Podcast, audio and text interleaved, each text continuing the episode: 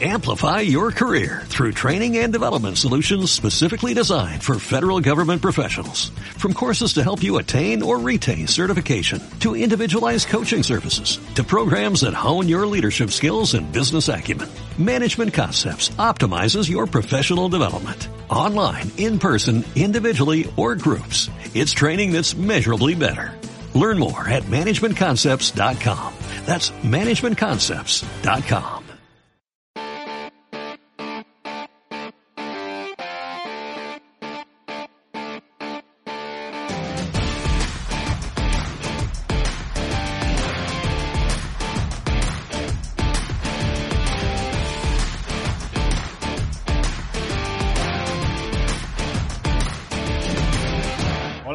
y bienvenidos a una nueva entrega del podcast de pasatoreléctrico.es. Con vosotros David Montero y como todas las semanas me acompaña Miguel Millán. Hola Miguel.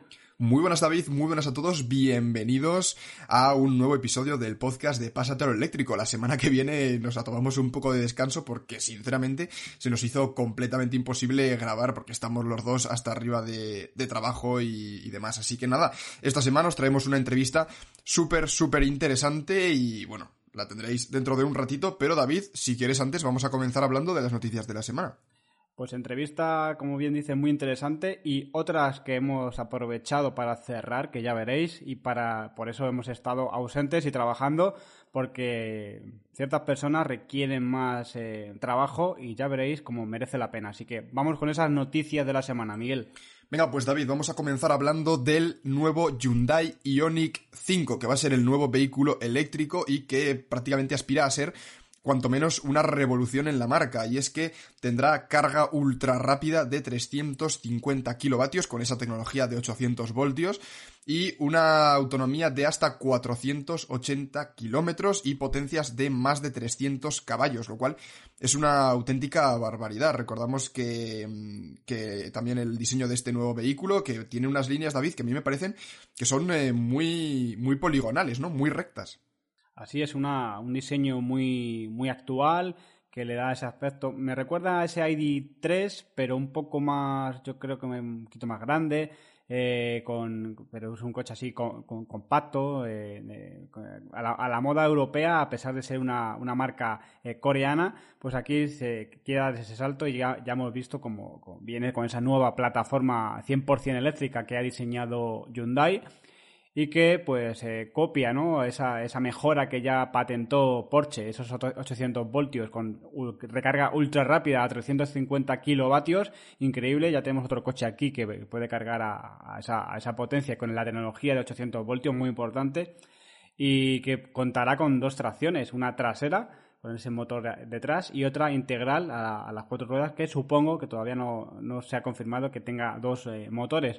Unas líneas muy atractivas, con manetas enrasadas. Eh, recordad que es un, pre, eh, un preserie, todavía no sabemos cuál va a ser el que salga a la calle, pero parece un coche muy aerodinámico y que va a traer muchas alegrías a, a Hyundai porque es un giro, es una plataforma uh -huh. 100% eléctrica sí. y un, un giro totalmente distinto a lo que nos tienen acostumbrados y el primer coche que anuncian bajo ese nombre, eh, al igual que vamos a hacer esa comparación, que, que Ioniq, eh, o sea, que, que, Volkswagen tiene esa gama ID solamente para eléctricos, aquí Hyundai uh -huh. ha sacado, es, no es un nuevo Hyundai Ioniq, sino que Ioniq es una nueva marca de eléctricos eh, dentro de Hyundai y este 5 es el primero que va a salir. Así es, es el primero de muchos. Imagino que en los próximos meses y años tendremos un montón de modelos más de todos los segmentos diferentes, igual que como hacías la analogía David con la gama ID de Volkswagen. A mí lo que más me llama la atención de este coche son quizá los faros, ¿no? Que son así como cuadrados, no sé, tiene un estilo como un poco retro, que son como uh -huh. pixelados, eh, haciendo un cuadrado. Os dejaremos eh, el artículo en la descripción por si queréis echarle un vistazo a las fotos. Pero es súper eh, interesante y bueno, sigue un poco las líneas eh, de diseño modernas. Y luego, si nos fijamos, por ejemplo, en el interior vemos dos pantallas, una, digamos, enfrente del volante y luego otra, digamos, donde estaría, bueno, todo el, el centro de mandos del coche, ¿no? Toda la consola. Uh -huh. y, y, bueno, eh, me parece un diseño muy futurista, quizá David también un poco orientado al tema de conducción autónoma. No sé si, si vendrá con algún tipo de asistencia, imagino que sí, pero eh, digamos, de cara al futuro, para cuando puedan tener actualizaciones con con, aumentando, digamos, el nivel de la conducción autónoma, tiene un diseño bastante orientado a eso, porque vemos esos asientos también con un diseño muy futurista, que se pueden reclinar enteros hacia atrás. Mm, no sé, ¿qué opinas, David? Pues como bien dices, un muy minimalista y sobre todo orientado también al espacio interior para piernas, tanto al conductor como al acompañante, sin mandos en la consola central. Supongo que al, no, al tener aquí solamente posavasos, el mando de, marcha eh, y de intermitencia y, arranque están en el volante, en, la, en, el propio volante, no tiene esa, eh, esa palanca de selectora en la consola central, una pantalla corrida, ¿no? Con ese cuadro digital junto con la pantalla multimedia en la misma, la misma línea de, conducción para no quitar tanto esa vista de la carretera. Y luego también la marca dice que va a contar con otra cosa que, al igual que los 800 voltios, también ya se ha hecho y lo ha traído también Hyundai.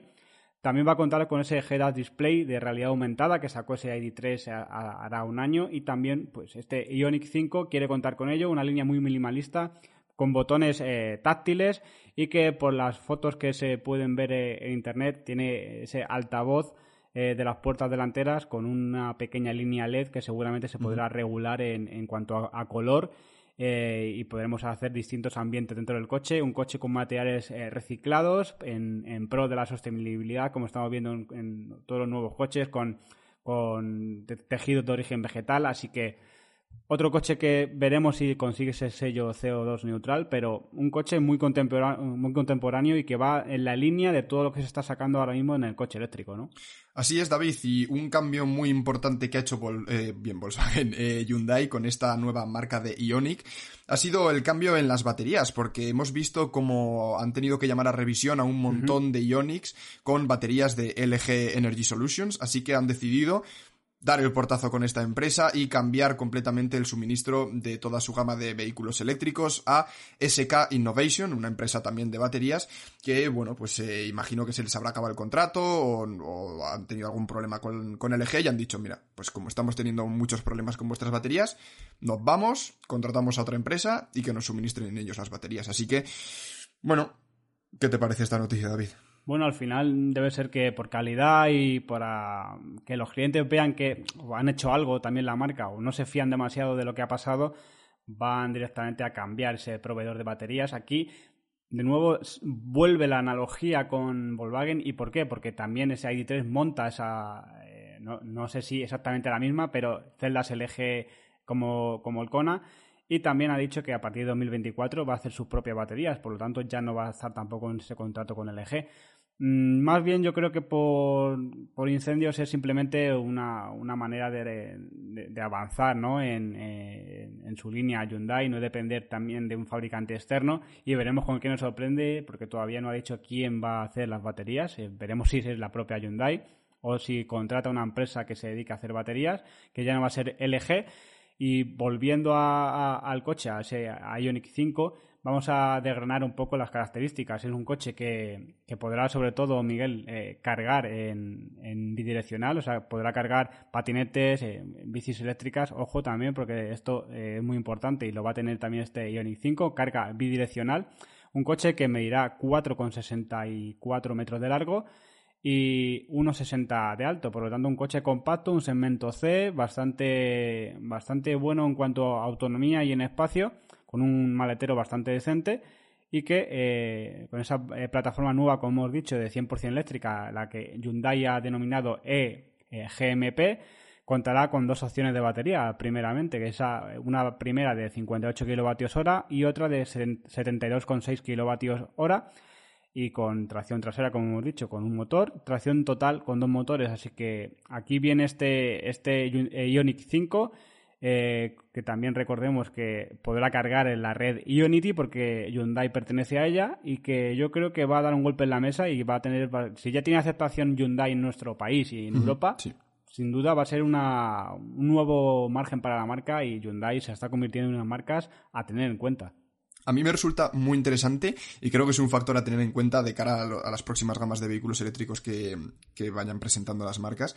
El tema de la carga bidireccional, David, porque creo que es una ventaja que le puedes sacar al coche eléctrico, de poderte ir con tu familia, por ejemplo, de camping y, oye, ahí acampar por ahí, ¿no? Y digamos, puedes poner tu tienda de campaña y, oye, pues enchufar la plancha o puedes llevarlas las bicicletas, por ejemplo, y cargas un poco la bicicleta y, oye, la batería de este coche es sustancialmente grande como para poder permitir hacer todo eso. O sea, yo creo que es una, un alterna o sea, una, un añadido que le da mucho más valor al coche, ¿no? Así que yo creo que este, este vehículo, este Ionic 5, no, o sea, es de Hyundai, pero recordamos que es una especie de submarca que ha creado eh, Hyundai, que es Ionic. Este Ionic 5 yo creo que va a ser un súper éxito de ventas, igual que lo está siendo el ID3, igual que lo va a ser el ID4, o sea, Estamos viendo que conforme las marcas van presentando vehículos eléctricos, cada vez que sale uno nuevo es un éxito de ventas porque la gente, bueno, el mercado está cambiando y la gente cada vez se da cuenta de que, de que quieren más los vehículos eléctricos. Y con, lo, con respecto a lo que comentábamos de las baterías antes, yo creo que vamos a ver en los próximos años cómo las empresas de automoción se dedican e invierten muchísimos millones en fabricar sus propias baterías, porque al final mm, vemos como, mm, por ejemplo, ahora los motores los diseñan y los fabrican ellos, pero las baterías, que son una de las partes fundamentales, por no decir la más importante del vehículo eléctrico, claro, delegar eso a una, a una, empresa externa que no dependa de ti, quizá puede ser un poco mm, bueno, puede causar algún tipo de problemática a la hora de las cadenas de suministros, ¿no? Así que yo creo que también si ellos internalizan esos procesos puede ser muy positivo, también de hecho a, a la hora de ahorrar costes, ¿no? De que pueden tener todo en fábricas cercanas y demás. No sé, yo creo que veremos eso en los próximos años, pero bueno, todavía queda bastante, aunque, bueno, ya hemos visto cómo Volkswagen lo planteaba y supongo que Hyundai y otras también lo, también lo plantearán en los próximos años. Pues muy importante, sobre todo esa, esa con ese quiebre ¿no? de, contrato con LG por parte de varias marcas, pero no porque sea LG ni porque se incendien, sino porque las marcas van a ir más allá y como bien has dicho, pues van a intentar fabricar sus propias baterías y este es un paso más que también ha dado esta, este coche, este Ioniq 5. Así que vamos, eh, Miguel, con esa, eh, con esa nueva noticia de la semana, que esta semana viene cargado de actualidad. Y la siguiente noticia, ¿cuál es? Venga, pues hace unas semanas teníamos a Lupa Motors aquí en el podcast, que la verdad es que fue una entrevista súper chula, que si no la habéis escuchado os la dejaremos en la descripción como siempre. Y es que han anunciado esta semana que van a abrir una fábrica en nada más y nada menos que en Uruguay para suministrar a toda, todo el mercado sudamericano 2024 y será capaz de producir más de 20.000 coches al año, lo cual es una barbaridad, sobre todo teniendo en cuenta que mm, que es llegar también a un mercado que quizá está siendo un poco abandonado por las marcas más tradicionales, quizá, porque eh, no sé, no sé por qué, la verdad, pero bueno, esta marca, Lupa Motors, abrirá esa fábrica en Uruguay. Muy buena noticia, David. Pues sí, además eh, tuvimos, como bien dices, hace dos semanas a Carlos, eh, su fundador, y que seguro que ya sabía esto y no, no todavía no podía decirlo.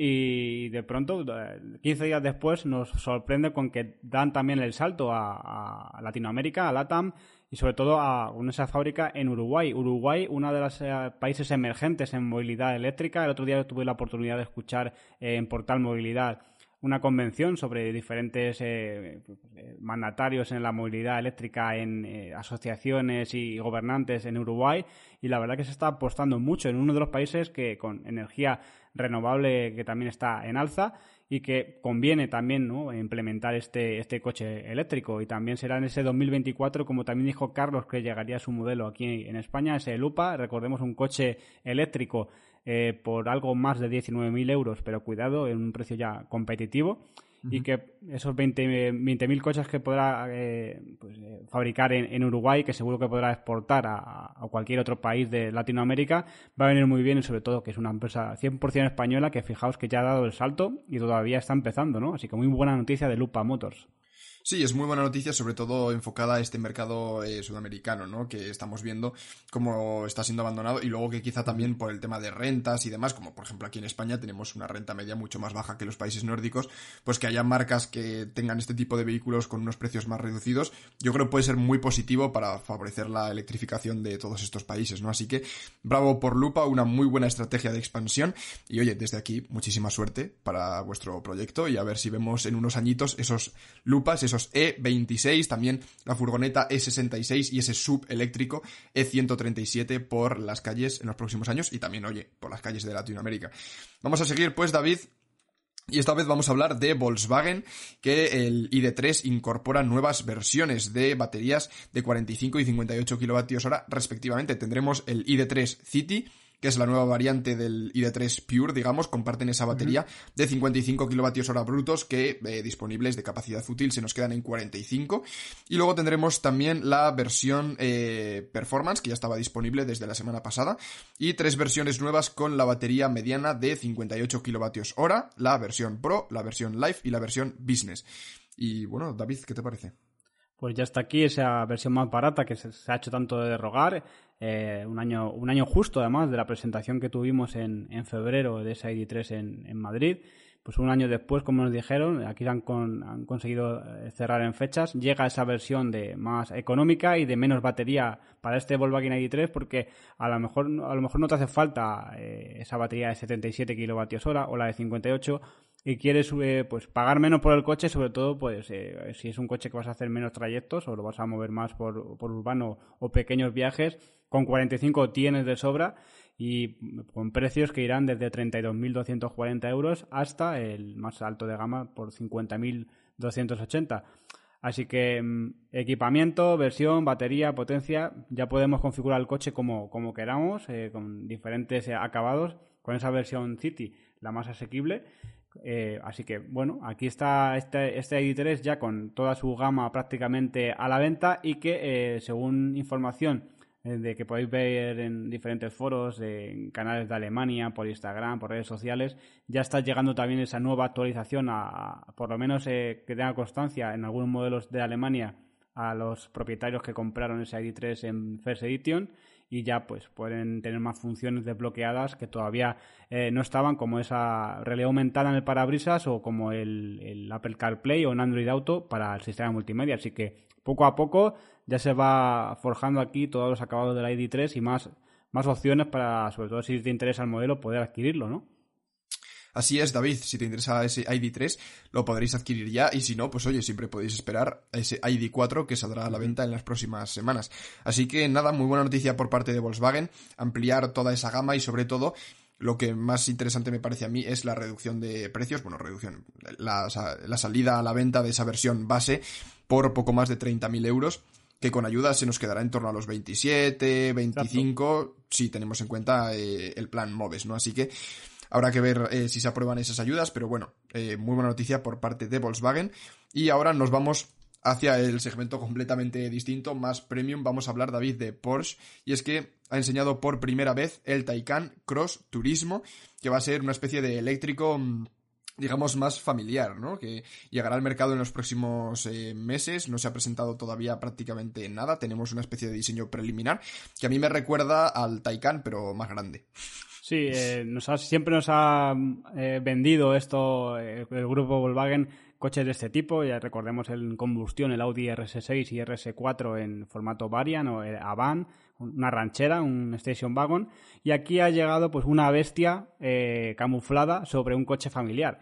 Podemos ver un station wagon, un coche ranchera, un coche familiar eh, Taycan con, la, con la, una trasera pues más, eh, más redondeada con barras en el techo que sorprenden un Taycan mismo misma parte delantera y esa, ese cambio en la parte trasera con un portón eh, para abrir ese gran maletero y un coche que puedes llevar a los niños al colegio, Miguel, y luego directamente eh, pedir, en el circuito porque es increíble, ¿no?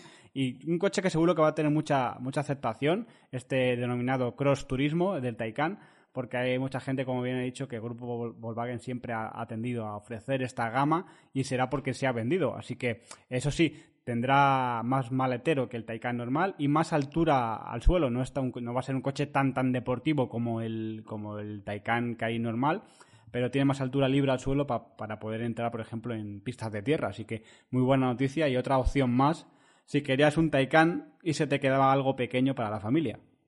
Sí, además es que estamos viendo como ese primer Taycan eh, vendió más de 20.000 unidades en el primer año desde que se presentó, o sea que ha sido todo un éxito teniendo en cuenta el segmento que es.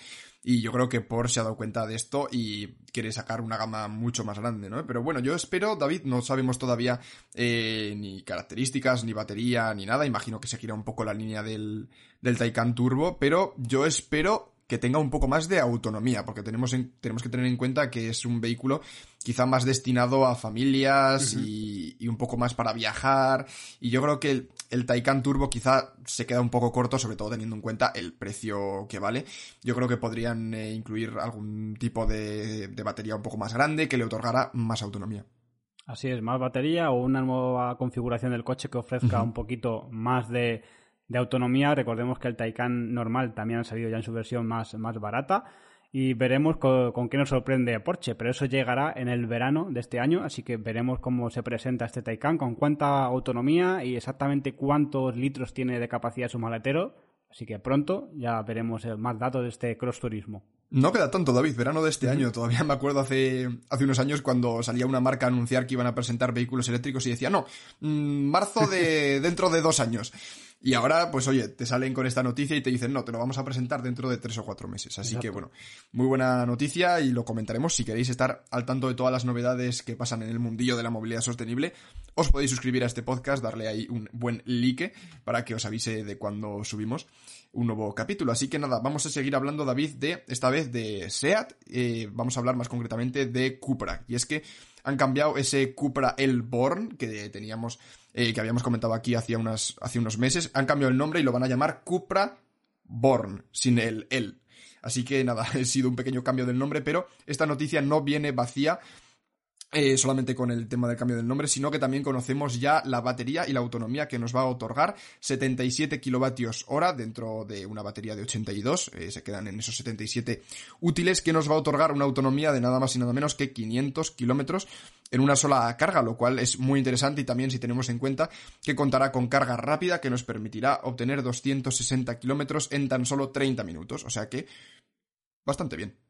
Pues algo más, yo creo que por marketing y por mercado se ha preferido quitarse el al Cupra y también doble sentido, aparte de ser el Born, que es un barrio de Barcelona, llamar Cupra Born a tu primer Cupra 100% eléctrico también tiene... Pero ¿sabes por qué, David? Porque ha, nacido, a Born ha nacido. Un Cupra que ha nacido, ¿no? Y viene el Cupra eléctrico, viene ese Cupra Born y pues un, juego de palabras que hay aquí hacer la marca deportiva. Recordemos que es prácticamente un ID3 eh, agresivo, un, el mismo segmento, misma plataforma MEB, que se fabricará en la misma fábrica que se fabrica ese ID3 y ID4 de Volkswagen y el Q4 e-tron de Audi en Zikau, en Alemania. Así que bueno, pues aquí tenemos esa, esa parte desenfadada del, del modelo. Si quieres eh, ese coche con esas características, pero quieres un coche más agresivo, más deportivo, pues sin duda tu coche es ese Cupra Born, que pronto eh, lo veremos llegar y que pues seguramente aquí en España, con la aceptación que tiene esa, esa marca Cupra o la anterior eh, denominación Cupra que tenía en SEAT, seguro que aquí en nuestro país vamos a ver bastantes, sobre todo porque nos gusta lo deportivo, ¿no? Exactamente, y ¿sabes qué es lo que vamos a ver también en nuestro país, David? Las fábricas de SEAT de vehículos eléctricos, porque es que el presidente de Cupra y SEAT, Wayne Griffiths, ha señalado que están en discusiones bastante profundas con el gobierno de nuestro país para poder empezar a fabricar vehículos eléctricos en la eh, fábrica de Martorell, en Barcelona. Y bueno, esta compañía espera invertir más de 5.000 millones de euros en los próximos 4 o 5 años y espera poder empezar la fabricación en, en Martorell a partir de 2025, o sea que en los próximos tres, cuatro años podremos ver cómo eh, actualizan las líneas de producción para poder empezar a fabricar esos eh, Cupra y todos esos eh, SEAT 100% eléctricos. Así que nada, lo veremos en los próximos años. Esperemos que, que, las negociaciones no se vayan al traste y se quede aquí esa fábrica y conservando todos esos puestos de trabajo. Y ojo porque hay muchos rumores, todavía son rumores, no hay nada confirmado, en que esa antigua fábrica de Nissan se puede convertir en una fábrica de baterías o de coches eléctricos para seguramente uno de los grupos que operen por esa zona. Así que veremos a ver quién se lleva eh, la gran fábrica que tiene ahí montada Nissan en, en Barcelona. Pero mm, está muy bien que se empiece a, ¿no? a, ver por ese lado, ¿no? De, para hacer baterías, para hacer coches eléctricos.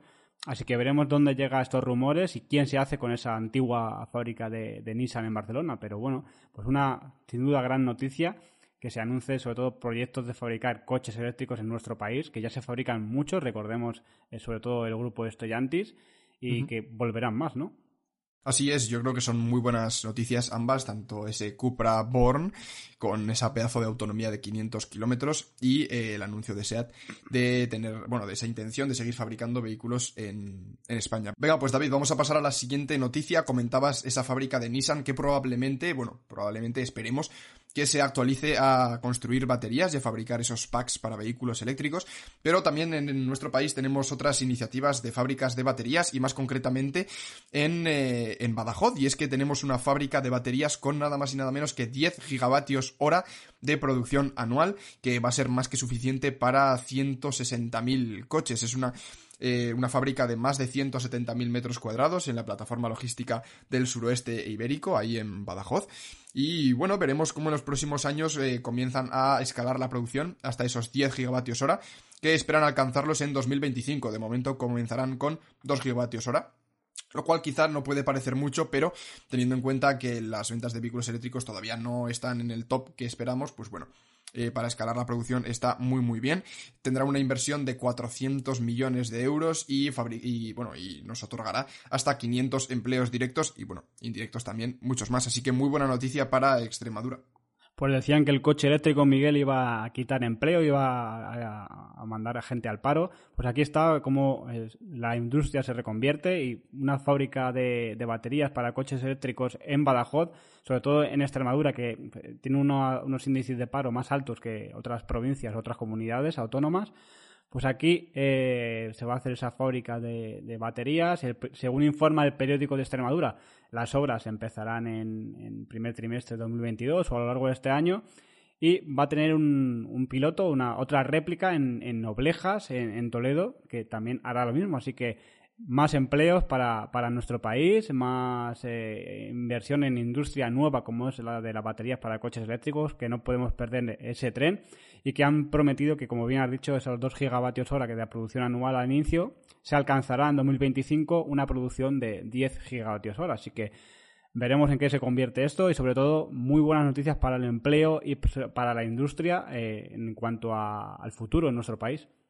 Así es, David, muy buena noticia para España que las empresas exteriores decidan invertir y bueno, hay inversores que decidan poner su dinero en nuestro país para fabricar esas baterías y también, pues bueno, los coches y mantener los puestos de trabajo.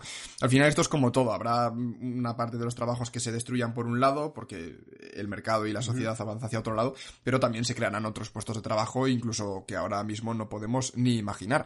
Pero bueno, vamos a pasar a la última noticia de esta semana, David, y es que el CEO de BMW ha dicho, eh, abro comillas, no será fácil para Tesla continuar creciendo porque el resto de la industria está avanzando a lo grande. Y esto es una, mm, un comentario que, que ha hecho y que yo creo que tiene bastante razón. O sea, es cierto que Tesla ha partido siempre y les, lleva al resto de fabricantes bastante ventaja, sobre todo en cuanto a tecnología de baterías, de, de motores y de eficiencia y demás, pero estamos viendo como grandes empresas como Volkswagen, bueno, grandes grupos como el grupo Volkswagen, eh, por ejemplo Mercedes también, con esa EQS y sus más de 700 kilómetros de autonomía que se supone que vendrá a hacer un rival muy directo de ese Model X.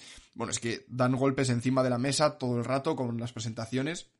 Si bien es cierto que todavía les queda un poquito porque cuando anuncian este tipo de vehículos tan tope de gama que podrían llegar a competir con Tesla, como por ejemplo esta EQS, em, te las anuncian pero te dicen, no, empezará a finales de 2021 o 2022 o cosas así, ¿no? O sea que todavía les quedan unos cuantos meses, pero yo creo que, que Tesla no va a tener, bueno, esto ya lo hemos hablado muchas veces en el podcast, que Tesla no va a ser una, no va a ser el top de empresas de vehículos eléctricos, ¿no? En el próximo, en los próximos años vamos a ver cómo pues oye, va a estar ahí, va a ser una marca más, un gigante más, pero no, va a ser ni mucho menos el top de ventas, sobre todo quizá un poco por el segmento al que se enfoca, un poco más de gama media, media alta, aunque sí bien es cierto que con ese pequeño compacto que quería presentar Elon, pero claro, también estamos hablando de que será para dentro de 3, 4 años, eh, en fin, estos tiempos que maneja Elon que te dice, no, para el año que viene y luego tarda 3 años más, pero bueno, ¿qué te parece David? Y cuidado que lo ha dicho el CEO de, BMW, que recordemos que rompió hace, hace años el mercado con ese i3, que se vendió mucho. Ha seguido vendiendo, a pesar de ser un coche que no se ha actualizado mucho, que sacó esa versión i3S de más deportiva y que tiene muchos, eh, muchos modelos más que se van a, unir a, esa, a esa gama. Ese iX3, iX1 y sobre todo el, el i4 que llegará a ese, ese sedán deportivo Así que bueno, pues esto parte de razón tiene, ¿no? Porque es verdad que cuando salió Tesla, lo que ofrecía Tesla, pocos eh, ofrecían lo mismo y podían directamente tenías que irte a su marca si querías esas prestaciones o, ese coche, pero ya todas las marcas van a tener aquí su, su trozo del pastel. Simplemente hemos hablado también hoy de Ioniq, cómo se presenta el grupo Hyundai Kia con grandes expectativas. Así que sí, lo va a tener mucho más difícil. No sé si mm, directamente va a dejar de vender tanto como vende ahora, pero lo va a tener muy, muy, muy difícil. Como bien ha dicho, no ha dicho ninguna tontería aquí el CEO de BMW. Va a haber mucha más, eh, más, más oferta y las ventas yo creo que se van a dispersar. Por lo tanto, sí que puede ser que Tesla ha crecido tanto que ahora llegue a ese momento plano, incluso de caída, porque va a llegar eh, mucha oferta al mercado y sobre todo depende en qué mercados, como por ejemplo en Europa, yo creo que la gente va, eh, si ofrece buenas autonomías, buenos precios y buenos coches, va a tirar a sus marcas tradicionales y aquí sí que va a haber un, cambio. Pero bueno, Tesla lo empezó y esto, como siempre, pues con más modelos, que menos mal que han llegado más modelos de otras marcas, pues esto va a cambiar, ¿no? Así es, ¿sabes lo que pienso, David? Que yo creo que en cuanto a, a vehículos y a calidad del vehículo, autonomía, potencia, además, quizá Tesla no está tan lejos que como, como pensamos, ¿no? O sea, el resto de marcas han hecho inversiones eh, muy grandes en secreto, entre comillas, y han tenido estos planes. Por ejemplo, pues salió Volkswagen y te dice, mira, esta es nuestra plataforma 100% eléctrica y tenemos una gama entera. Eh, quizá en ese sentido están más a la par y cada vez se equiparan más y al final pues estarán más o menos parecidas, pero en lo que sí que creo que Tesla tiene una ventaja superior a cualquier otra marca es en el tema de, la red de superchargers, ¿no? Al final hemos visto como Tesla ha hecho unas inversiones también muy muy grandes en expandir su red de recarga y esto es algo que el resto de fabricantes em, si, no, si no invierten en esto, por muy buenos coches que tengan, si tengo 50.000 euros para gastarme en un coche, quizá me decanto por el que me ofrece una red de recarga eh, bueno, que, que, está prácticamente por todos lados. Así que eh, mucho cuidado que no se confíen tampoco, porque esto es una ventaja competitiva muy grande. Eh, sí que es cierto que tenemos la red Ionity, por ejemplo, con, con esa agrupación de un montón de marcas, pero que bueno, habrá que ver cómo evoluciona esto, pero yo creo que Tesla en ese sentido sí que tiene bastante ventaja. Exacto, ya veremos cómo se desarrollan las demás redes de recarga en cada país y sobre todo si Tesla algún momento abre esos supercargadores a las demás marcas Veremos cómo se plantea el futuro, pero desde luego va a haber mucho más competición que lo, que ha habido ahora. Así que hasta aquí, Miguel, la noticia de la semana. Yo creo que semana de mucha actualidad. Así es, David, una semana de muchísima actualidad en el mundillo este eléctrico. Hemos eh, repasado un montón de cosas y ahora tenemos una entrevista muy top, David. Eh, si quieres, presenta a nuestro invitado de esta semana. Así es, volvemos a contar con Marcial González, alias en redes Capital, eh, Capitán Renovable, que nos vendrá a descubrir todo sobre la factura eléctrica, el papelito o, eh, el, correo que nos llega eh, a nuestra casa sobre lo que tenemos que pagar de electricidad, pues a, saber si hemos pagado más, menos, qué potencia tenemos contratada, si es suficiente, qué diferencias hay entre distintas tarifas, qué es eso de la tarifa 100% verde o 100% renovable y sobre todo la nueva tarifa que vendrá en, en, junio. Pues todo eso nos va a contar a desgranar toda la factura eléctrica y sobre todo que sepas por qué estás pagando eso y cómo se puede mejorar o qué cambiar. Aquí está Marcial González que nos lo va a descubrir, así que os dejamos con la entrevista de la semana.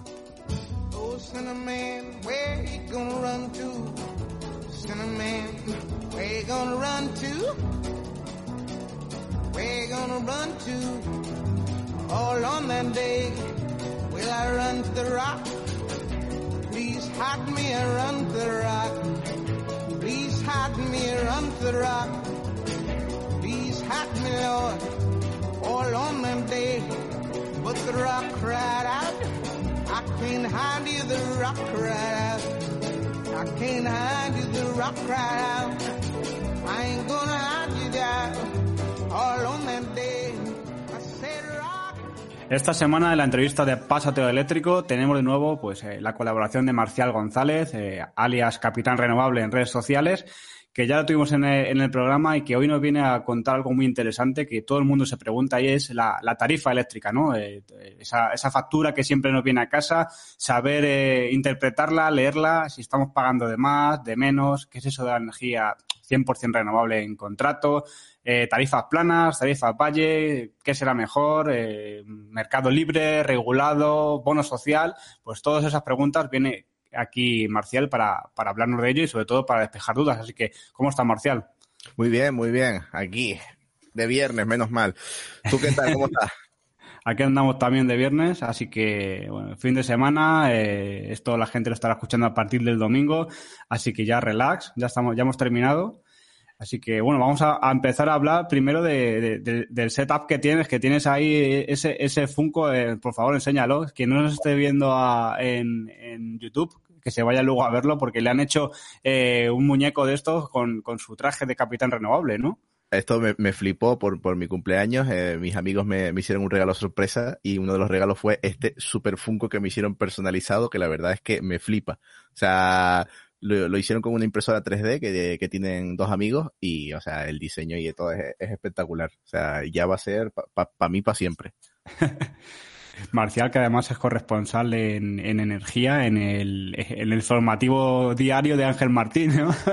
se intenta, se intenta, sí. Bueno, pues ahí estamos y sobre todo vamos a empezar con esa factura eléctrica. Eh, la primera que nos llega, esa factura a casa.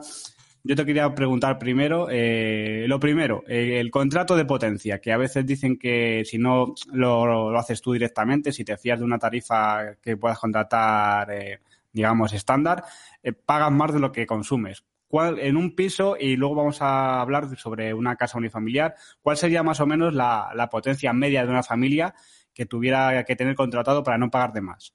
Vale, lo, primero, eh, bueno, supongo que ya todos sabrán que el, la factura viene en dos grandes eh, consumos. Uno es en base a la potencia contratada, como tú bien has dicho, y otro es en base a la energía consumida. El de la energía consumida lo entendemos todos porque es lo que pagas por lo que consumes únicamente, y el de la potencia contratada es siempre el que más cuesta de entender. Eh, la potencia es simplemente la capacidad que tenemos de consumir energía o cuánta energía podemos consumir por unidad de tiempo. Es decir, yo puedo conectar muchas cosas, pago más, no tengo tanta capacidad para conectar tantas cosas de golpe, pues pago un poquito menos. Eso es lo que llamamos el, término de potencia. ¿Cómo ajustar el término de potencia para, una familia media, como tú has dicho? Pues bien, más o menos eh, de media se estima que una familia española tiene que tener una potencia contratada, pues, entre 3,3 y 4,4 más o menos eh, kilovatios. Bueno, estos están normalizados, en, concretamente sería entre 3,45 y 4,6 eh, kilovatios, porque no, yo no puedo tener una potencia intermedia generalmente, sino yo voy a tener una potencia que se llaman por tramos normalizados. Yo, pues, la menor creo que es 2,3 kilovatios, después tenemos esta de 3,45, después 4,6 y así seguimos subiendo ahora mismo hasta 10 kilovatios y en la nueva factura que entrará en, en junio hasta 15 kilovatios. Pero más o menos para que tú te hagas una idea, yo creo que esa, potencia media de una familia española pues puede estar entre eso, entre 3,45 y 4,6. Ahora, ¿de qué va a depender un poco esto? De lo que, de lo que tú consumas. Al final, cada uno es de su padre y de su madre y primero lo que tienes que analizar es qué consume. Si yo tengo todo calefacción eléctrica. En casa somos muchos. Además, trabajamos desde casa. Eh, tenemos conectada, ponemos lavadoras además durante el día y a lo mejor hay un momento del día que me doy cuenta que tengo puesta a la vez la lavadora, eh, pues la secadora, tengo mi, mi, calentador de agua es eléctrico y además pues me estoy secando el pelo también. O sea, si, si tengo pensado conectar todas esas cosas, pues tendré que tener un término de potencia elevado porque estoy planeando consumir energía a lo mejor en ciertos puntos del día, pero estoy planeando consumir mucha energía de golpe. Aquí no entraría en el juego todavía el coche eléctrico si sí o si no, porque mm, cuando normalmente cargas el coche es por la noche y no, no estarías haciendo toda esa actividad, entonces a lo mejor aquí no influiría, ¿no? Exactamente, exactamente. Eh, si además de hacer todo eso, pues encima planeo cargar el coche eléctrico, pues tendré que tener mucha más potencia. Pero claro, ahí también entra un poquito en, planificarse. Y ya lo hablaremos después y vamos a comentar las nuevas facturas que van a entrar. Que la otra novedad que entra es que tú vas a poder tener contratados varios eh, términos de potencia a lo largo del día. Es decir, a lo mejor por la noche, si pienso cargar el coche, pues le doy un poquito más de potencia. Y por la mañana, a lo mejor si no estoy en casa porque trabajo fuera, bajo un poquito la potencia. Luego, luego si quieres lo comentamos. De acuerdo, muy interesante esa tarifa nueva que, empezaba en abril, que ahora se ha aplazado hasta junio y de la que hablaremos después. Eh, vale, eh, la, y ahora, como ya sabemos más o menos, eh, esa potencia contratada, yo tengo 4,6. Eh, tengo una, una casa unifamiliar con bastante consumo, sobre todo en verano, con, con el aire acondicionado, pues, horno, todo eléctrico, la verdad. Y, aparte, pues eh, yo creo que esa, esa potencia de momento es la, es la que me, más eh, me sirve porque de otra forma alguna vez me saltaría el, el automático. Hasta ahí bien. Luego viene ese, ese consumo, ¿no? Ese consumo que todos pagamos, alrededor de pues, 0,18 eh, céntimos el kilovatio hora, incluso menos. Y aquí viene la, la gran duda. Perdona que te, que te corte. Eh, está regulado, eh, antes que más la pregunta, perdón, que te acabo de cortar peo. Eh, está regulado, en el caso del mercado regulado, hay un precio estipulado por el término de potencia, que son 38, algo euros por kilovatio de potencia contratada al año.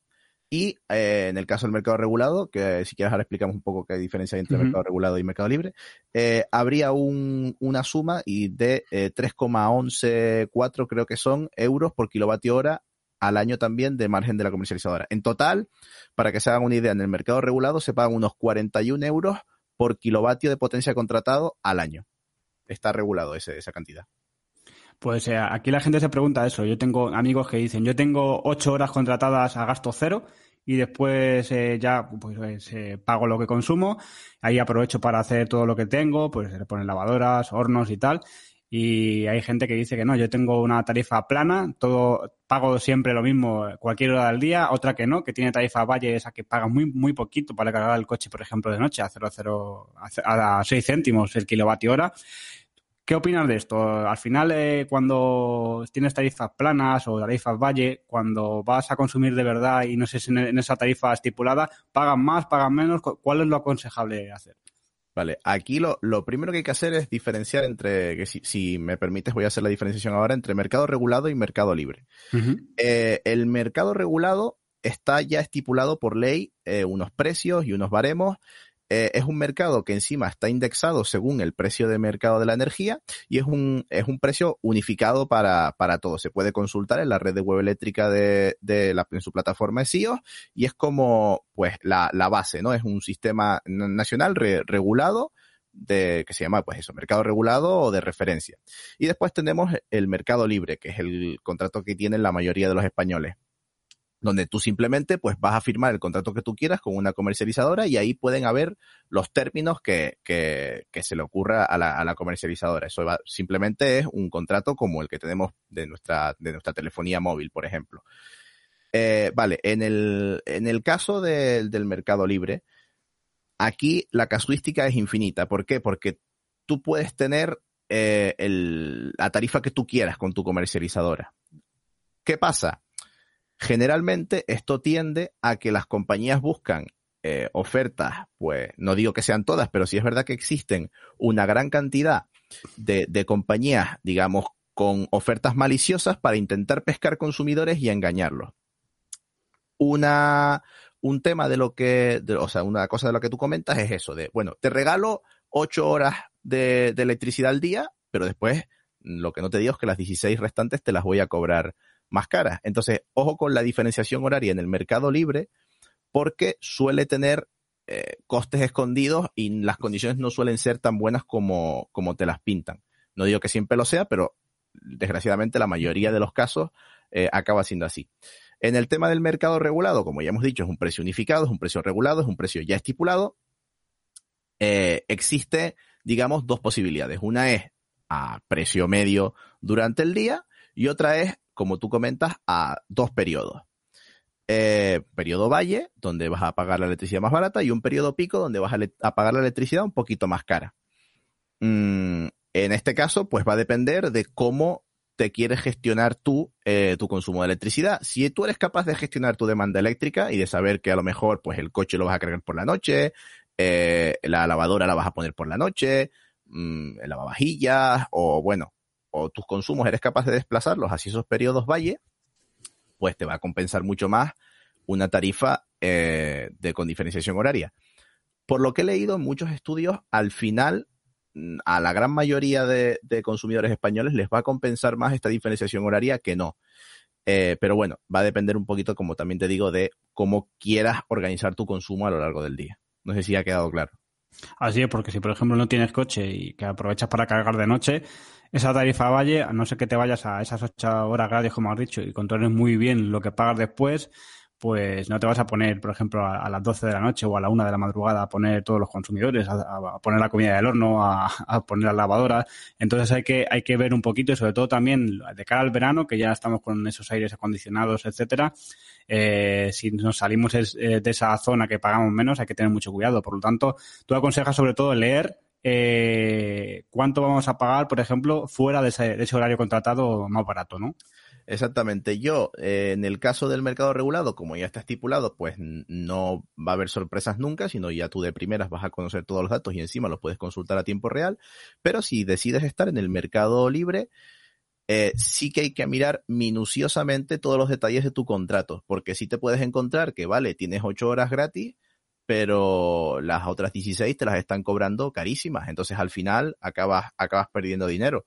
No digo que este tipo de ofertas, como ya te dije, pues todas sean maliciosas, pero sí, yo lo que siempre recomiendo es, si tú decides estar en el mercado libre, lo que sí tienes que hacer sí o sí o sí o sí es mirar minuciosamente tu factura y tus detalles de contrato para que no te la jueguen, vaya.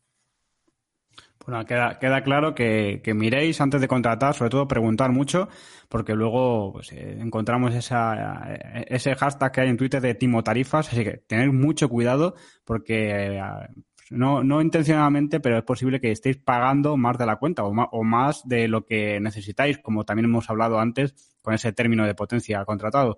Luego hay otro punto que también queríamos comentar, que, bueno, antiguamente se llamaba ese bono social. Creo que ahora se llama de otra forma, ¿no? Y exactamente qué es esto. Vale, en el caso del mercado regulado, porque esto es algo que no existe en el, en el mercado libre, en el caso del mercado regulado hay una categoría especial que se llama el bono social. Esto es una, una subvención hacia los consumidores más vulnerables. Eh, pues dependiendo de tu, de tu estado económico, puedes acogerte a este tipo de bono social que lo que se va a notar es en un descuento eh, sustancial en, tu tarifa eléctrica. Concretamente, lo tengo abierto aquí en la página del, Gobierno de España. Hay cuatro categorías de, bono social. Una es destinada a los consumidores vulnerables, dependiendo de, tu renta económica, de tu familia y demás, que van a tener un 20, 25% de descuento en la tarifa, ya hemos dicho, de mercado regulado. Hay otro escalón más, que serían los llamados consumidores vulnerables severos. Estos llegan hasta el 40% de descuento en su tarifa. Hay otra, otra, otro epígrafe que es, lo que se llama consumidores en riesgo de exclusión social, que esto va a depender de qué categoría de consumidor en, riesgo de exclusión social sea. Y ahora, con esto, eh, desde el último año se ha añadido una cuarta categoría que es consumidor vulnerable a causa del COVID-19. Esto es destinado sobre todo a autónomos que han visto pues cesar su actividad o reducir su actividad significativamente en este último año debido a la pandemia y eh, pueden llegar a optar eh, creo que hasta un 75% de descuento, entre un 25 y un 75% de descuento en su tarifa, dependiendo del caso. Eh, en este caso, por ejemplo, al ser tanto las normales como las de esta que es de, COVID, ese descuento es por la contratación de este, de este, digamos, contrato ¿O en algún momento vas a tener que pagar todo eso que se te está descontando? No, no, es, eh, es un descuento que te hacen sobre la tarifa permanente, no es, no es un préstamo, ni una, ni una, o sea, ni un aplazamiento, ni nada, es simplemente que vas a tener un precio especial en, en tu tarifa por encontrarte en alguno de estos cuatro colectivos. Supongo que a lo mejor está limitado eh, en cuanto a potencia, ¿no? Es una potencia eh, media de, de, este bono social, la que limite los kilovatios. Pues ahora que me lo dices, no lo tengo claro. Sobre todo, eh, yo, bueno, siempre respetando que estás dentro del mercado minorista, de, de, por debajo de esos 10 kilovatios, pero no sé si hay algún límite en cuanto a la estipulación del bono social. Probablemente sí lo haya. En el caso de los autónomos no lo tengo tan claro, porque tú puedes tener tu tienda con 8 kilovatios de potencia contratada y haber visto reducido tu cese de actividad y ahí es donde vas a ver la, la reducción pero, pero no, la verdad es que creo que no hay esa limitación en potencia. Yo creo que puedes ser un consumidor vulnerablemente vulnerable severo, mm, tener ese 40% del que hablábamos y no tener, o sea, y poder tener una potencia alta contratada. Yo creo que sí. Pues bueno, esto supongo que se, el, autónomo tendrá que presentar esa, esos datos de que de verdad pues ha cesado actividad y ha bajado en, su facturación y el consumidor medio, eh, ¿cómo se calcula esto? ¿Cómo, yo si me quiero eh, vincular a este bono social, que sabrías que, tengo que presentar, por ejemplo, como habían dicho, sea simplemente con la renta, ¿no? Vale, eh, en cuanto a esto, eh, está muy bien la página del, del ministerio porque lo explica la verdad súper súper clarito. Es bonosocial.gov.es, eh, donde te vienen todos los requisitos, cómo tienes que aplicar, quién entra dentro de cada, de cada tipo de consumidor. Por ejemplo, para el del que comentabas, el de los autónomos, pues aquí van a tener una, un tipo de, de, digamos, de descuentos en función a la disminución de renta que hayan presentado.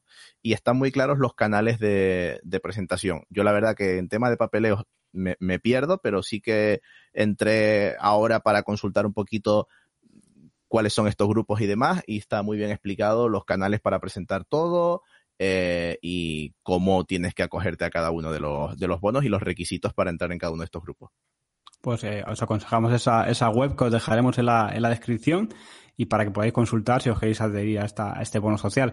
Eh, otra pregunta eh, al final que tiene la gente es, me están llamando de todas las compañías, me están ofreciendo eh, tarifa regulada, mercado libre. ¿Hay alguna forma o, se puede aconsejar una u otra o simplemente ver cada requisito y adherirte a lo que mejor te conviene? Porque hay gente que dice que no, que directamente te vayas al libre, otra que no, que es mejor el regulado. ¿Tú qué opinas? Vale. Voy, uh, voy a intentar no incluir mi opinión en esto que te voy a decir. Bueno, lo primero es que la regulada, el mercado regulado, nunca te va a llamar para que te pases a tu tarifa. O sea, uh -huh. siempre los que te llaman son mercado libre. Eh, lo que se suele recomendar, y lo que yo también recomiendo, es eh, que si no quieres dedicarle demasiado tiempo a mirar tu tarifa y si no quieres comerte mucho la cabeza, te pases a mercado libre. Todos los expertos al final lo que dicen es que a la larga el mercado libre, el mercado, perdón, el mercado regulado, el mercado regulado es el que va a tener más eh, ahorro a la larga. Por eso mmm, yo y, eh, los expertos te recomiendan eh, que te pases al mercado regulado. ¿Por qué? Porque no tienes sorpresas, porque siempre va a ser el mismo, porque no vas a tener que estar pendiente siempre de tu, de tu contrato. Ahora, con esto no quiero decir que no pueda haber en el mercado comercializador libre alguna oferta que se ajuste bien a tus necesidades. Es, ahora, aquí te repito lo que, lo que dije antes. Lo importante aquí es que tengas claro por qué te interesa una oferta de mercado libre y que tengas un seguimiento continuo de tu contrato, de tu factura y de tu tarifa. Porque, desgraciadamente, en el mercado español, como ya dije antes, hay muchísimas ofertas eh, que están planteadas para, para hacer caer al consumidor en, la trampa y que acabe pagando más. Pues hay que queda claro, ¿no? Sobre todo ver siempre y qué es lo que te conviene. Normalmente, si tienes coche eléctrico, eh, es raro, ¿no? Quien no tenga esa tarifa valle, ¿no? Porque al final tiene que cargarlo, sobre todo eh, la gente que lo carga en casa y sobre todo para que, la, para que la gente le quede claro si tengo tarifa valle, ¿es mercado regulado o se puede hacer una tarifa valle en mercado, en mercado libre? Existe en el mercado regulado una tarifa con diferenciación de periodos que ahora cuando hablemos de, de la nueva tarifa, pues voy a explicar mejor uh -huh. cómo funcionan todos estos periodos. Ahora, ahora mismo eh, hay solo dos periodos, un periodo valle y un periodo punta, donde, mm, pues como tú has dicho, pues sí existe en el periodo valle voy a pagar eh, un poquito menos y en el periodo punta voy a pagar un poquito más. En cuanto a las comercializadoras libres, como ya dije, infinidad de ofertas. Te puedes encontrar todo. Te puedes encontrar, como tú has dicho, pues me regalan ocho horas, o tengo dos periodos diferenciados, o tengo tres, o tengo siete periodos diferenciados, o 27. O sea, aquí, al final, como es un contrato entre la compañía y tú, nadie se mete y puedes firmar lo que tú quieras. Eh, en el, para ya cerrar el tema de, lo, de la potencia contratada, eh, por ejemplo, quiero bajar esa potencia contratada porque no me hace falta ya tanto, o cuando compré la casa venía con el contrato hecho que mucha gente le pasa y quiero bajar, o directamente eh, pues, eh, tengo coche eléctrico, he puesto más consumidores y quiero eh, aumentar esa potencia. Eh, ¿Me va a costar más y sobre todo en qué se basa esto? Y, y también la gente se pregunta, ¿cuesta dinero el subir o cuesta también dinero si quiero bajar? Vale, eh, en, como comentamos antes, una de los, una de las eh, fracciones más importantes de tu factura de la luz es este término de potencia. Con lo cual, una gran parte del ahorro se puede conseguir ajustando ese término de potencia. Si yo tengo un término de potencia muy grande y me doy cuenta que, chicos, que lo que más consumo es a lo mejor cuando tengo el horno puesto y la tele, porque no suelo secarme el pelo mientras y mi calefacción es de gas o lo que sea, pues a lo mejor me va a venir bien eh, bajarme ese, ese término de potencia. Vale, esto se puede hacer perfectamente hablando con la comercializadora y pasándonos a otro eh, de los términos de potencia regulados. Y sí tiene un coste asociado. Eh, creo que ese coste está entre en torno a los 10 euros por kilovatio de potencia que te cambies, creo. Eh, lo tenía apuntado por aquí, pero creo que el, número es más o menos ese. Sé que son 9 euros por kilovatio Mm, sé que son 9, euros por kilovatio, eh, más IVA o más unos impuestos, pero sí, más o menos por, por serían unos 10 euros por, por kilovatio, creo. O sea, sería un solo pago, ¿no? Si yo bajo ese un kilovatio de 4,6, por ejemplo, a 3,5, me cobrarían esos 10 euros más o menos y simplemente, ¿no? Efectivamente. Y si al contrario quiero subir potencia, ¿aquí encarece o esa, es la misma? Es, exactamente lo mismo. Es el mismo coste tanto para subir como para bajar. Si me compro un coche eléctrico y digo, chos, pues ahora tengo que subir mi término de potencia porque obviamente pues voy a consumir más, también aplica el mismo, el mismo coste. Pues ha quedado claro también eh, este punto. Eh, bueno, pues ahora yo creo que antes de el último punto, que es bastante ya eh, polémico, y antes de continuar con el siguiente, también la gente me ha, me ha le ha surgido alguna duda, ¿no? Que, en su factura eléctrica le viene ese mix de, de, lo que le llega a casa. Y mucha gente se sorprende como eh, Red Eléctrica manda datos de que estamos en más de un 85% libre de CO2, 60% de energía renovable producida y hay tarifas eh, que te vienen en la factura, esa, ese, gráfico en, forma de quesito, ¿no? En redondo, y le está entrando, por ejemplo, a su mix más gas que renovable o más energía con, con más CO2. ¿Esto por qué puede ser? Vale, eh, lo primero, y esto es la base que siempre se aclara, es que al enchufe de tu casa nadie puede decirte eh, de dónde viene la electricidad que te está entrando, porque al final la red eléctrica es un potaje donde pues cada generador vierte sus ingredientes, ¿no? Sus, kilo, sus kilovatios hora, sea de la, de la generación que sea. Eso todo se remueve y a tu casa te va a llegar una mezcla de lo que sea. Pues si vives al lado de un parque eólico, probablemente lo que te entre sea eh, proveniente de ese parque eólico, aunque después te lo facturen de cualquier manera. Eh, como esto a la factura se traslada, como, como tú explicas con ese gráfico, pues de, de dónde viene tu electricidad y demás, porque la comercializadora sí va a comprar eh, electricidad a ciertos eh, sectores. Eh, de esta manera, pues se puede estipular o se puede, digamos, seguir de alguna manera mm, de dónde proviene la electricidad que ha comprado una comercializadora, no la que llega a, a tu casa. Eh, por eso, si quieres, eh, entro y hablar aquí de estas comercializadoras que te dicen que la electricidad que llega a tu casa es 100% renovable y demás. Vale. Eh, esto se hace a través de una cosa que se llaman certificados verdes. Es decir, cualquier productor de energía renovable o de energía limpia tiene, eh, o sea, le, le corresponden unos, certificados que se llaman certificados verdes que eh, acreditan que la electricidad que se ha producido es de origen mm, sostenible, porque no, no son renovables, porque también cabría aquí la cogeneración de alta eficiencia, por ejemplo. Eh, entonces, con esos certificados verdes, una compañía puede más o menos acreditar que la electricidad que compra, una comercializadora, viene de esa fuente. Eh, Ahora, lo que te llega a casa, si tú tienes contratada esa comercializadora, pues oficialmente lo que te marcan es que tienen ese origen que la comercializadora ha comprado. No es que la electricidad de tu enchufe sea 100% renovable, sino que tu comercializadora de algún modo ha adquirido esos certificados verdes para, eh, digamos, acreditar que la electricidad que te está vendiendo a ti es de origen renovable. ¿Me he explicado bien? Esto, esto, pues la gente pregunta, ¿no? Esto es mejor hacerlo así. Eh, ¿Tiene algún beneficio hacer este contrato verde si todos hiciéramos eso?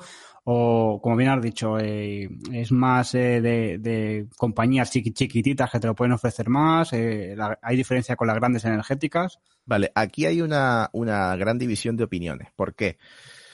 Porque, como bien he dicho, nadie te puede asegurar que la electricidad del enchufe de tu casa sea 100% renovable o tenga un 20% eléctrico o, perdón, eh, un 20% eólico o un 3% eólico o un 17% renovable. Eso es imposible. ¿Qué pasa? Que muchas eh, compañías a través de estas eh, tarifas y de los certificados verdes, como les he dicho, juegan con, esa, con, con esos porcentajes. Si todos estamos en una comercializadora grande y una comercializadora te cobra más a ti, David, porque te dice que te va a vender energía renovable, eso es que secretamente a mí me está vendiendo menos renovable, porque a lo mejor la, renovable que esa compañía dice que te está vendiendo a ti, pues dice, vale, pues yo ahora a, a, Marcial le digo que no le estoy vendiendo renovable y que lo que le está llegando a él es gas. Eso es mentira. Eso es que la compañía de toda la electricidad que compra, pues a ti te va a decir, vale, sí, sí, sí, lo que a ti te llega es 100% renovable. Ok. Y a mí, que a lo mejor pues no me doy cuenta de esas cosas. A mí en mi factura me está llegando que lo que yo estoy consumiendo es el gas, porque el gas que te iba a vender a ti me lo vende a mí. Aunque es imposible diferenciarlo, pero sobre el papel se pueden hacer estas cosas.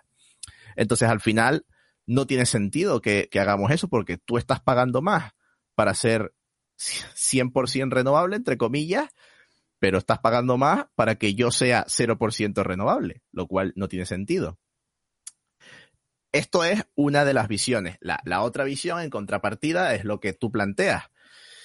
Si una compañía más pequeña solo adquiere al mercado energía 100% renovable, eh, de manera, pues en forma de acuerdos bilaterales o los, los también llamados PPA, esa compañía sí puede acreditar de alguna manera que solo está adquiriendo energía 100% renovable, porque además Incluso hay veces que no se hace directamente en el mercado eléctrico, sino se hace mediante estos acuerdos, como ya digo, estos acuerdos bilaterales.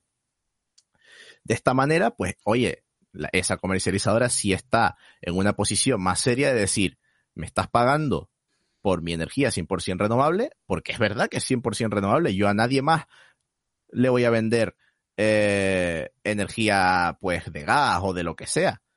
Y bueno, esto muchos lo encuentran de alguna, eh, de, alguna manera una forma de fomentar las energías renovables. Porque claro, si todas las compañías buscaran solo energía 100% renovable, eh, pues se fomentaría muchísimo que hubiera más energía renovable para dar salida a esa, a esa oferta de mercado. Entonces aquí tenemos todo el espectro de opiniones, los que dicen que no vale porque una compañía pues físicamente no te puede diferenciar qué electrones llegan a tu casa y cuáles llegan a la mía. Y por otra parte, hay otras opiniones que lo ven como una manera de incentivar las renovables justo por, por esto, porque las comercializadoras así más pequeñas que se dedican a, a, comprar solo energía exclusivamente 100% renovable, pues lo ven como una manera de fomentar la, la instalación de energía renovable.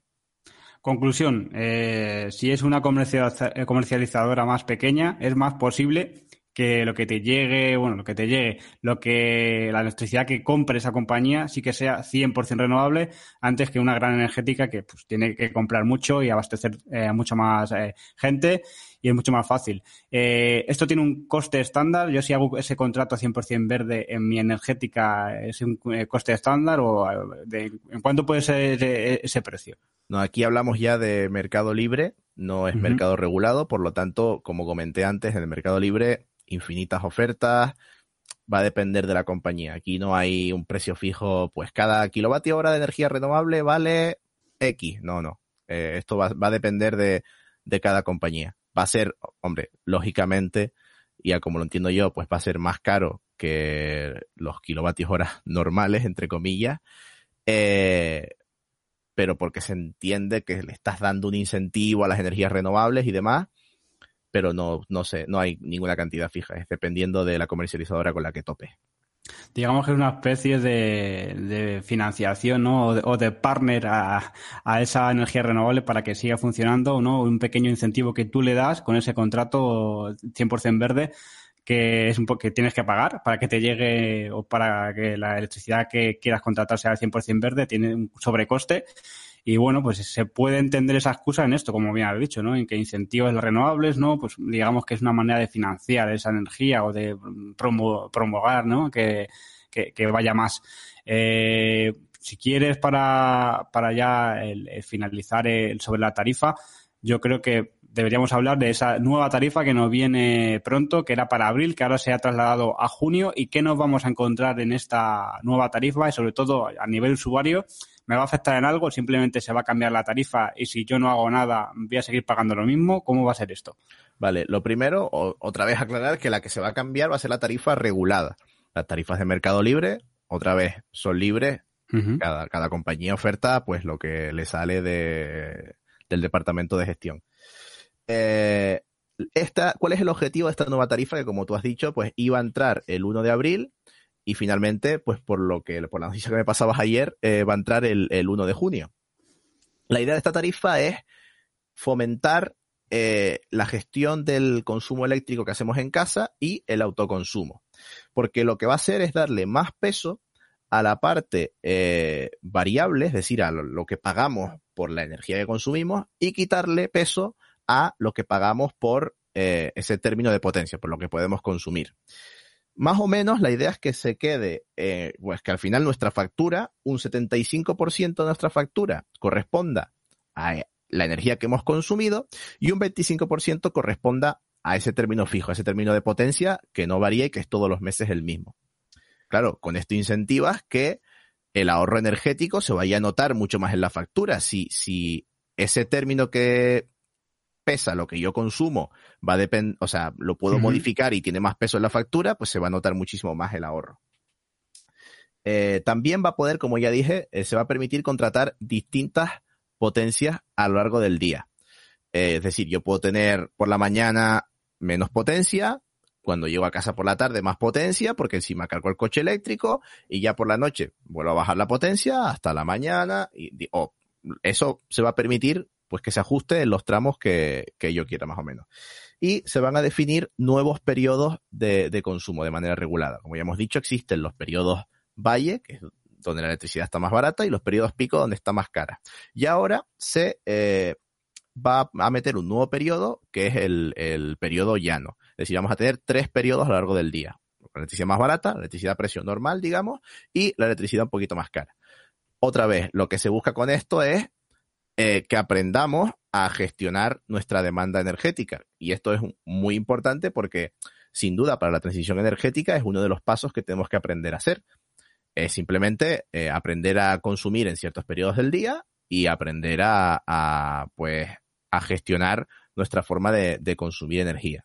¿Significa esto que te van a meter un palo si consumes, si tienes la tele puesta a las nueve de la noche? No, no va a ser una diferencia de precio abismal, pero sí es verdad que se va a premiar mucho el que tú seas capaz de modificar en cierto modo tus patrones de, consumo y sobre todo de introducir autoconsumo. Vaya, eh, el autoconsumo aquí cabe muchísimo porque se va a notar todavía más la energía que, que me entra por autoconsumo.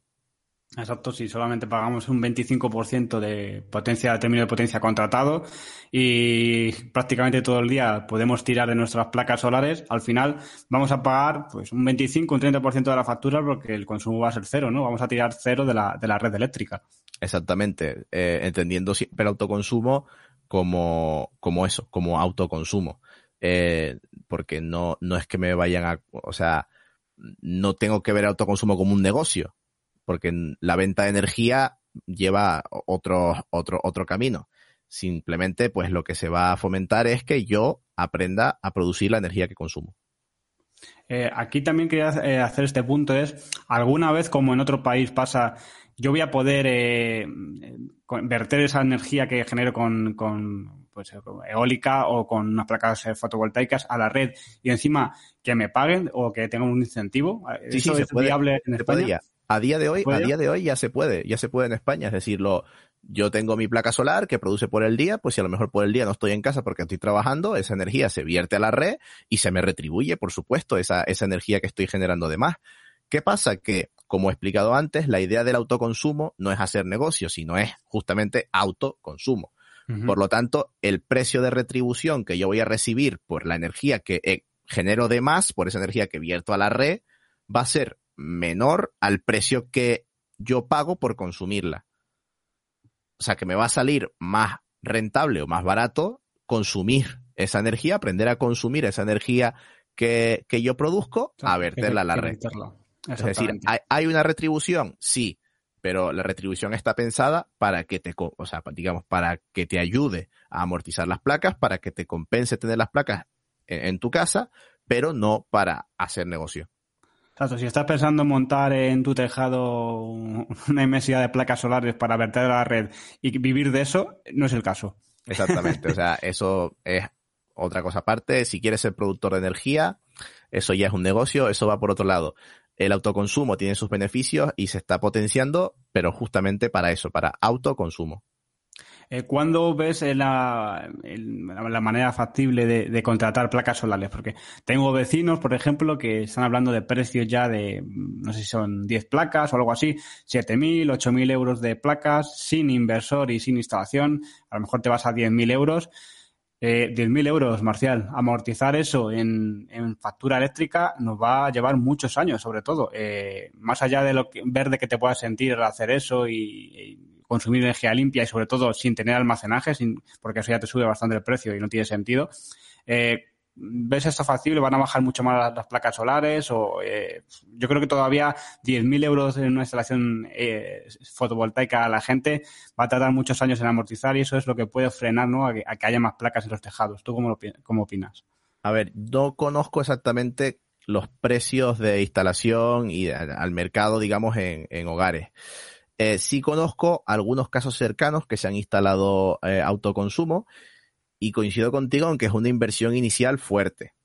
También te digo, es una inversión inicial fuerte en tu casa. Tú en tu casa esperas vivir muchísimos años. Y la instalación fotovoltaica es una instalación que la colocas y prácticamente no la vas a tocar en la vida. Eh, entonces, una vida media de un panel fotovoltaico, pues a lo mejor son 25 años o más. Por lo tanto, son eh, inversiones a largo plazo. Es verdad que la inversión inicial es fuerte, no te lo voy a negar creo que, o sea, los casos que conozco no llegan a, esos 10.000 10.000 euros que planteas. Yo conozco casos muy por debajo, por, por poquitos miles además acogiéndose subvenciones y demás, que esto siempre va a depender pues de tu comunidad, de tu provincia, de quién te instale las placas, etcétera. Sí, incluso, bueno, desde 6.000 a 10.000, eh, tengo varios conocidos que parten de ese precio, desde 6.000 euros a 10.000, y luego hay también comercializadoras que te ofrecen ponerte las placas y pues eh, incrementarte un poco la factura y una especie de renting de placas, ¿no? Hasta que termines de pagarlas, para que no notes tanto ese, como bien dices, ese desembolso inicial, ¿no? Sí, eh, o sea, ahí tienes eh, diferentes medidas de, de para, para, instalar tus placas solares. Eh, pero claro, como te digo, si bien esta inversión inicial es bastante fuerte, estamos hablando de un periodo de rentabilidad, o sea, de un, perdón, de un periodo de utilización muy largo. La rentabilidad la vas a alcanzar seguro. ¿Qué pasa? Que a lo mejor la rentabilidad la alcanzas a los 10 años.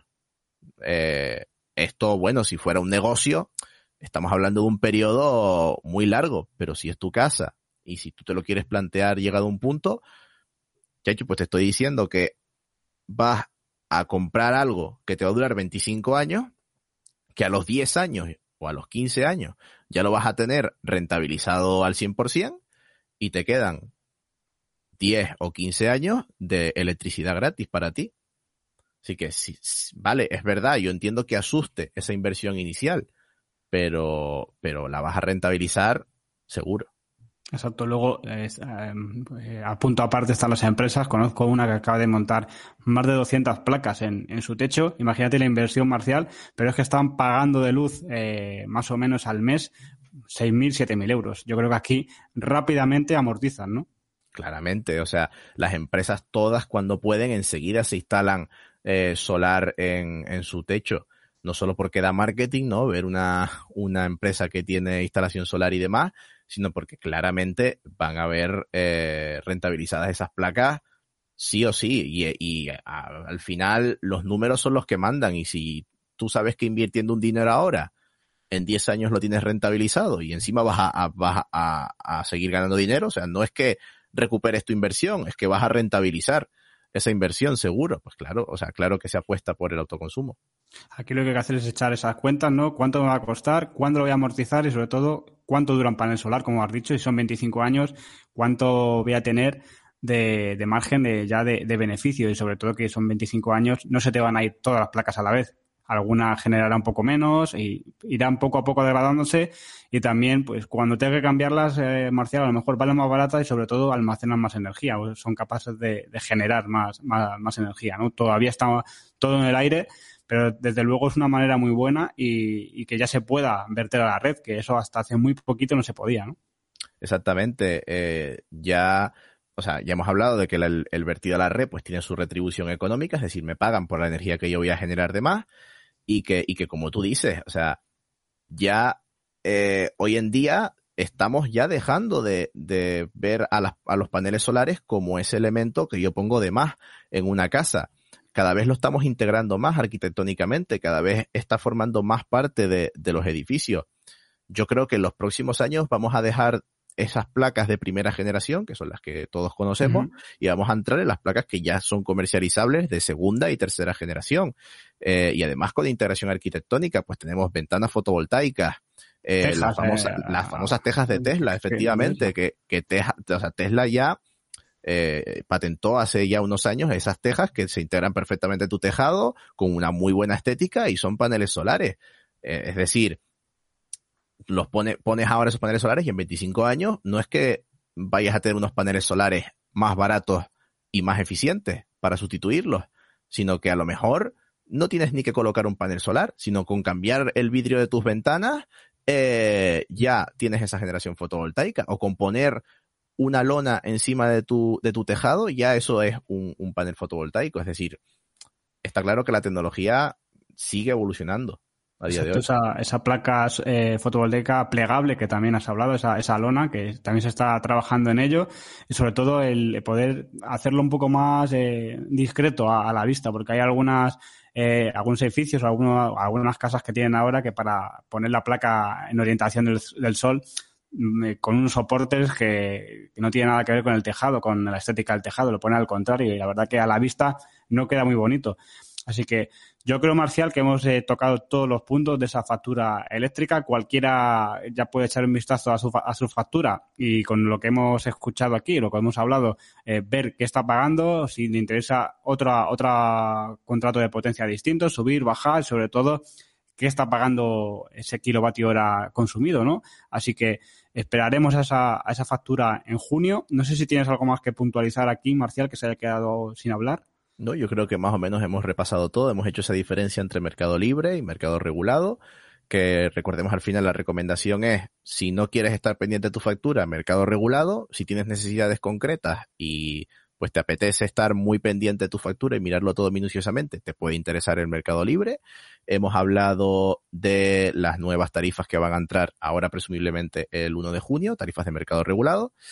Hemos hablado del autoconsumo yo creo que hemos tocado un poquito todos los palos, ¿no? Si te llama alguna, alguna energética de estas chiquititas y, y te tiene que, te ofrece un contrato, ¿no? De nuevo de energía, espera, no contrates, que te mande toda la información, cotéjalo con la que tienes actualmente y ahí ya pues podrás ver si te conviene o no te conviene, pero sobre todo eh, cuidado no de esa, eh, esa boca caliente que a veces eh, cuando oímos ahorro directamente contratamos algo por teléfono sin saber, ¿no? Eso es muy importante. Siempre que vayamos a cambiar de contrato, siempre que nos llamen para ofrecernos otra cosa, mirarlo todo muy, muy minuciosamente y, buscar a alguien que, o sea, que se entere y digamos, tener muchísimo cuidado porque muchas veces te venden un ahorro, no, pues vas a ahorrar, el domingo no te cobra electricidad, sí, pero los otros días te las cobra el doble, es lo que no te estoy diciendo. Uh -huh. Entonces, al final, como dije antes, el mercado libre puede ser interesante, pero desgraciadamente hay muchísimos, muchísimos,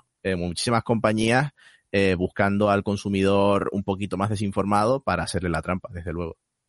Pues muchas gracias, Marcial, por haber estado aquí. Podéis seguirle en, redes sociales, en Instagram, Capitán Renovable, en YouTube, Patrulla Renovable, que hay bastante vídeos interesantes, incluso uno de, este, de esta factura eléctrica también tiene. y de las nuevas etiquetas de energía, ¿no? De esos electrodomésticos que también te hemos visto. Así que ir a visitar ese canal de patrulla renovable en YouTube. Y muchas gracias, Marcial, como te hemos dicho, y no será la última vez que vengas, así que hasta la próxima. Siempre contento de que me invites, David. Muchas gracias a ti. Muchas gracias. Hasta luego.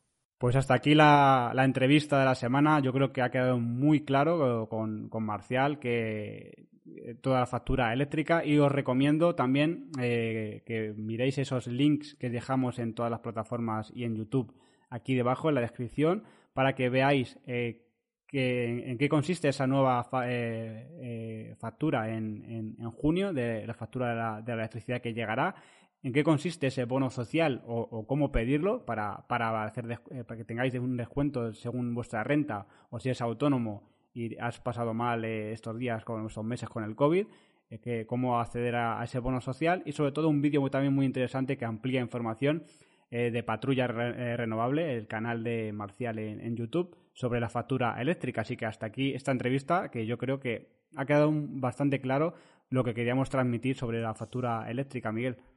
Pues así es, muchísimas gracias a Marcial por venir esta semana al podcast, por volver aquí a explicar esa, esa factura y nada, sobre todo muy importante, si queréis profundizar en estos temas, tenéis los links en la descripción del podcast, podéis entrar, pues bueno, tanto desde YouTube, Spotify, ebooks, desde donde queráis, podéis entrar eh, a, a, profundizar sobre esta materia. Así que nada, hasta aquí David del podcast de esta semana. Muchísimas gracias a todos por escucharnos una semana más. Eh, ya sabéis que si os ha gustado podéis compartirlo con vuestros amigos, con vuestros familiares y sobre todo con vuestros cuñados. Y nada, nos vemos la semana que viene, David. Nos vemos la semana que viene. Activad las notificaciones para que os avise cuando subimos episodio porque se avecinan episodios muy, muy interesantes y no os lo podéis perder. Así que hasta la próxima semana aquí en el podcast de Pásate Eléctrico y... ¡Pásate lo eléctrico! eléctrico. ¡Au! ¡Au! Mientras aún haya relámpagos, mientras aún caiga un rayo mientras agite el viento la mar y los peces canten su canción, mientras podamos huir hacia el sur, mientras por el este nazca el sol, mientras en el norte te encuentres tú y al oeste nos quede Nueva York. Mientras se pueda tejer y tejer o se pueda llorar en un solo rincón. Dicen que todos los ciclos de ayer ya son los ciclones de hoy, pero no, no, no, yo no me voy. Seguir construyendo barcas, levantando